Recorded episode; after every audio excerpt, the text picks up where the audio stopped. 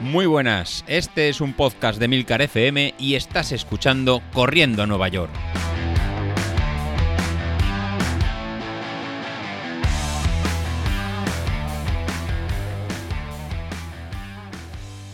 Hola a todos chavales, muy buenos días y bienvenidos de nuevo al podcast de los viernes, vuestro episodio favorito de la semana.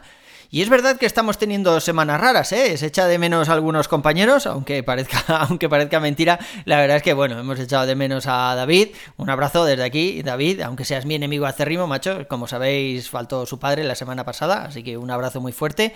Eh, también desear suerte a Laura, que como sabéis está súper centrada ahí en sus exámenes, a ver el, método ese de la pizza, el pomodoro ese, a ver si por fin está funcionando, ya, ya nos contarás.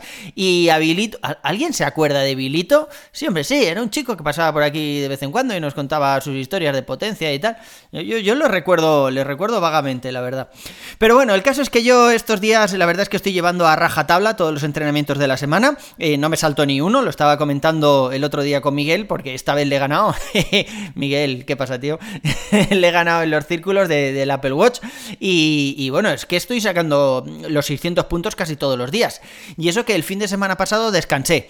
Eh, no hice la tirada larga, ya que la aplicación esta que utilizamos, Athletic, eh, que se utiliza sobre todo en el Apple Watch para que te mire eh, cómo vas de entrenado, eh, cómo vas de recuperación y todo esto, pues me decía que estaba cansado, que estaba al borde del sobreentrenamiento y, bueno, le hice caso y dije, vale, mejor descansar, teniendo en cuenta que esta semana teníamos por ahí un día festivo, que era el miércoles, digo, bueno, pues hago la tirada larga el miércoles, así un poco más tranquilo, sin ir pegado al reloj y la verdad es que muy bien, eh, muy bien entre comillas, porque es verdad que la tirada salió, no completa, por motivos que ahora os contaré, pero yo me sentía fenomenal, o sea, hice 22 kilómetros y podía haber seguido Mm, igual, a ver, eh, dije en el grupo ahí que podía haber seguido hasta la maratón. Bueno, es que si lo piensas, desde el 22 hasta el 42 aún faltan 20, que son un mogollón.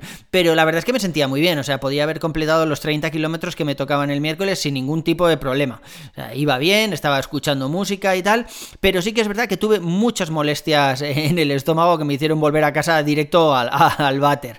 Eh, el día de antes tuve ya molestias en el estómago, yo creo que algo me sentó mal, o algún virus de estos que entran en casa de vez en cuando gastroenteritis y demás por los nenes, que puede ser, puede ser. Pero sí que es verdad que el día de antes ya notaba molestias en el estómago, por la noche me acosté ahí con el estómago un poco pesado y eso que no había cenado mucho. Y puede ser que fuera por eso. O puede ser que fueran por los geles, ¿no? Que hemos comentado alguna vez. Yo la verdad es que me tomé un mogollón de geles de Maurten. Esta vez es la vez que más geles he tomado.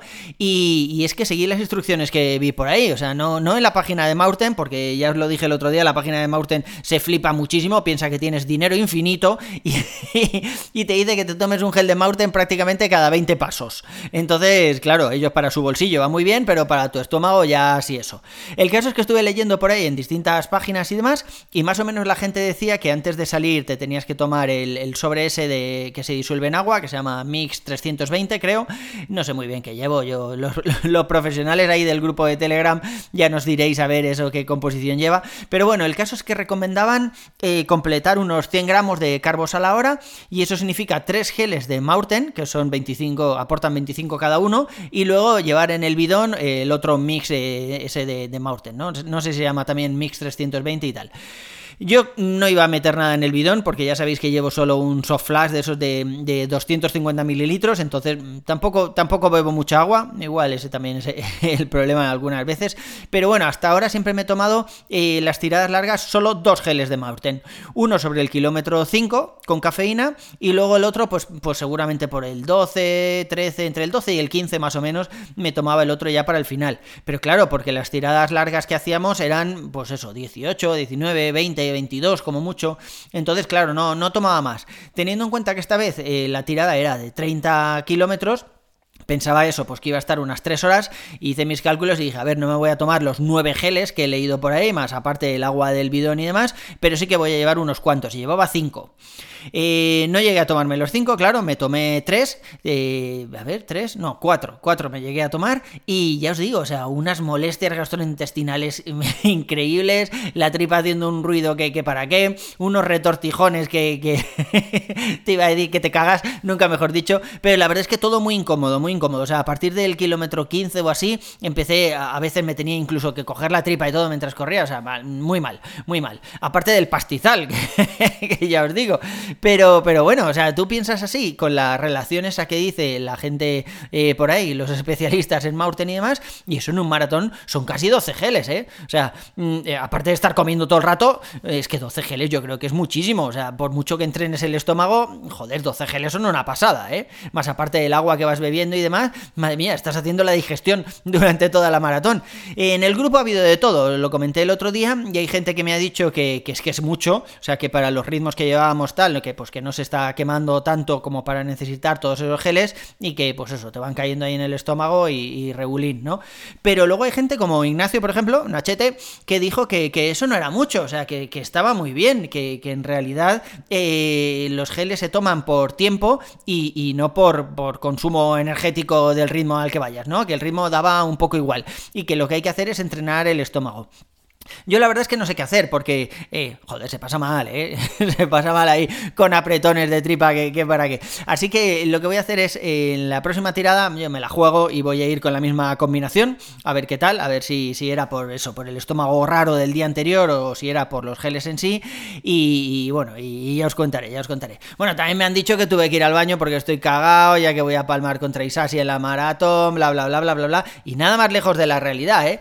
eh no sé si habéis oído los los dos episodios anteriores de las dos semanas anteriores, en las dos he ido diciendo que cada día estaba más fuerte, y esta vez estaba analizando un poco los datos que nos da Training Peaks, ¿no? Ya más, más así, más en frío. Y la verdad es que he visto los esfuerzos en mayo, por ejemplo, la potencia que desarrollaba en mayo, en mayo-junio aproximadamente, y la que desarrolla ahora. Y es verdad que en mayo y junio estaba mucho más fuerte en lo que eran distancias cortas, en series eh, rápidas y, tal. Mm, esas series ahora no las estamos practicando mucho. Ahora ya sabéis que tenemos series ahí de un minuto y medio, de dos. El Mister dice zona 4, pero que en realidad es zona 5 de tapadillo. Pero bueno, no son de esas de a morir a todo lo que des ahí con los ojos cerrados y, sabiendo ahí a metálico en la boca, ¿no? Son algo un poco más eh, sostenible en el tiempo. Así que bueno, ese dato no, no, lo puedo, no lo puedo valorar mucho. Pero sí que es verdad que para distancias largas largas tampoco. Para las medias distancias ahora estoy más fuerte que en mayo y junio. Por lo menos desarrollo más potencia. Eh, y he perdido peso, no sé cuánto, pero yo me, lo noto. En algún momento tengo que pasar por alguna farmacia o algo para, para pesarme. y que siempre me miran raro cuando me desnudo ahí en la báscula de la farmacia. Pero, pero bueno, el caso es que según, eh, según Training Peaks, o sea, las progresiones de las gráficas que tienes ahí en el dashboard, que la verdad es que esto es súper jodido. Mister, oye, podrías, bueno, Mister o cualquiera que se, que se atreva eh, a analizar esas gráficas porque igual el Mister eh, conoce bastante Training Peaks, pero tenemos por ahí por el grupo algún mm, super mega experto que nos quiere contar todas las gráficas al detalle porque se las ha empapado para no sé qué. Pues entonces, más que bienvenido. Pero explicadnos un poco esta parte del dashboard, porque al final todos vamos tirando de códigos de estos gratuitos de Training Peaks para tener, pues eso, cada vez más, tiempo gratuito. Y con eso tenemos acceso no solo al calendario y podemos poner ahí todas las tiradas que vamos a hacer en los próximos días, sino también a toda la parte de dashboard. Y la verdad es que ahí, joder, hay un mogollón de gráficas que al final te pierdes, o sea, son una animalada. Yo estaba mirando eso, ya os digo, lo de la progresión, progresión en potencia y en el, en el fitness este, en el, en el valor que utiliza Training Peaks de referencia, y sí que es verdad que me dice que a final de este mes estaré en los mismos números, más o menos, que en mayo-junio, que yo os digo que estaba fuerte, y a finales de noviembre, que es cuando tenemos la maratón, se supone que estaré en pico de forma ahí a puto tope de todo. Así que no sé, ya os digo, yo me pierdo un poco con todas estas gráficas. Pero la verdad es que, bueno, que tiene buena pinta. El entrenamiento ya os digo que está funcionando y que no me estoy saltando nada, ¿eh? O sea, estoy ahí a tope. Y en parte la motivación me viene por el Apple Watch Ultra. que estoy estos días muy pesado en el canal, pero joder, es que estoy encantado con el bicho, ¿eh? es que no falla, es que, va estupendo. Es verdad, también lo hemos estado hablando estos días en el canal, ahí con Ignacio, que pasa lo mismo que pasaba en todos los Apple Watch, que cuando empiezas a correr, eh, tarda en coger las pulsaciones. Eh, hay veces que tarda, yo que sé, un par de minutos, otras veces que tarda un par de kilómetros, pero el caso es que el jueves hice una salida así tranquila y no me cogió las pulsaciones casi hasta el final de la salida. Que no es un dato que tenga en pantalla ni me interese mucho, o sea, Ya sabéis que nosotros entrenamos por potencia y para mí eso es lo que va a misa en este momento. Las pulsaciones, pues hay días que tienes las pulsaciones mejor que otros, porque simplemente porque has dormido mejor o yo qué sé, por la presión atmosférica y las mareas. No sé. Pero el caso es que a ese dato no, no le doy mucha importancia. Pero joder, si estás siempre monitorizando el pulso, el Apple Watch, te salen ahí las gráficas a lo largo del día y salen estupendas. ¿Por qué cojones cuando empiezas a correr hay un rato que te salen en plano como que no cambia? O sea, parece que el cambio que hace el Apple Watch del, del sensor óptico de pulso normal al sensor óptico de pulso cuando estás entrenando, que cambia un poco la frecuencia y la intensidad de la luz y tal, pues no lo lleva muy bien. No, no sé, no sé. Igual en mi muñeca, que es un poco rara, no sé, pero con Garmin es verdad que, que no pasaba.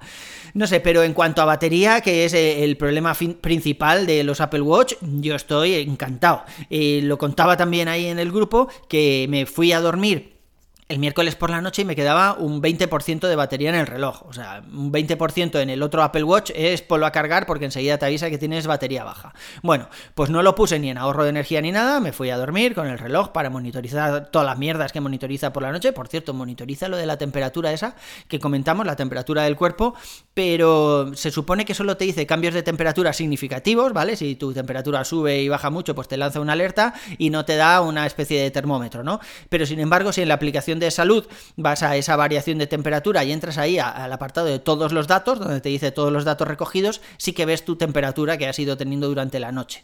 Entonces ahí puedes ver si, si pues eso, si lo normal es que tengas 36,2 y ahora estás en 36,4, pues te va a avisar del cambio de temperatura, pero puedes ver toda la que tienes. Eso hay un pequeño truquillo para poder ver la temperatura y que te sirva también como, como un termómetro. Pero bueno, da igual, no, no os quería contar eso. Os quería contar lo de la batería. Ya os digo, me fui a dormir con un 20%, cuando me levanté por la mañana tenía un 17, ya os digo que por la noche me suele consumir entre un 2 y un 3% de batería con todo activado, todos los sensores, excepto la pantalla, claro, para que no te muevas y, te deslumbre.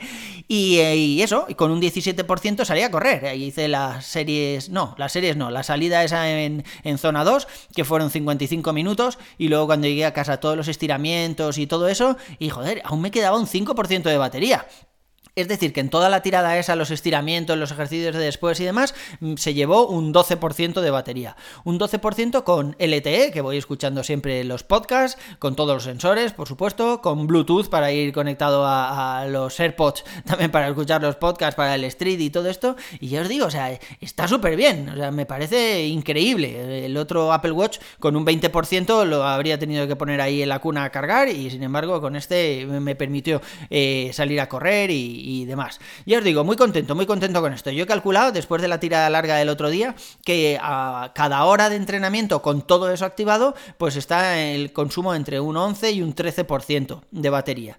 Es decir, que una maratón eh, como la que yo pretendo hacer en unas 4 horas, pues bueno, y es verdad que en esas 4 horas, joder, no vas escuchando música, ¿no? Hay gente que va con los cascos, pero yo en maratón eh, o en media maratón o algo así, a menos que la haga yo solico, pues prefiero escuchar a la gente, ¿no? E ir viendo ahí cómo te van animando, que si te habla no sé quién, que si no sé quién te pide paso por detrás y entonces pues eso, prefiero ir escuchando el sonido ambiente. Así que claro, todo eso te lo ahorras. Es verdad que el Bluetooth no, porque vas conectado a la zapatilla y seguramente pues, mm, a ver, aquí hay de todo. Hay gente que deja LTE activo para recibir notificaciones de ánimos de colegas, pero yo no quiero que me estén entrando WhatsApp de grupos estúpidos o, que me entre una llamada de algún cliente o un proveedor que quiere decirme algo en ese momento, ¿no? La verdad es que yo no sé muy bien qué hacer. Seguramente deje LTE activo para que la gente pueda eh, seguirme, la gente, la gente que ve ahí mi posición en el Apple Watch, pues que vea más o menos por dónde voy, pero, pero bueno, ya veremos, ya veremos. Aún así, ya os digo, con todos esos sensores debería acabar la, la maratón entera y que me sobre un 50% de batería o más. Algo increíble en el otro Apple Watch, ¿eh? No sé, no sé, ya veremos, ya veremos. La verdad es que estoy muy, muy ilusionado con esta movida, creo que la batería le ha dado una nueva vida al Apple Watch, más allá de la forma, de las funcionalidades esas para poder meterte bajo el agua y demás, y que por supuesto se sigue sin poder comparar con un Garmin. Tampoco se mide en meses, como decía la gente de Garmin, pero es verdad que, la batería del Garmin es eh, lo pones a cargar y luego te olvidas durante un montón de días. Aquí no es así. Te puedes olvidar durante un par de días o tres, como mucho, si no sales a entrenar. Si sales a entrenar, pues un par de días largos, a tres no llegas. Pero ya os digo, claro, algo completamente distinto a lo que teníamos antes. Así que, muy contento, muy contento por esos mil eurazos que me he gastado, que no han sido mil eurazos, porque han sido mil eurazos de esto. Me he comprado dos iPhone 14 Pro Max de estos, uno para mí y uno para mi mujer. Y, la verdad es que me está saliendo del mes por la torta un pan. a ver si Apple no presenta nada nuevo la próxima semana, porque joder, me tengo que recuperar. Si presentan algo, seguro que seguro que me lío. en fin, chicos, eso es todo por hoy. Un abrazo y nos vemos en la siguiente. Hasta luego.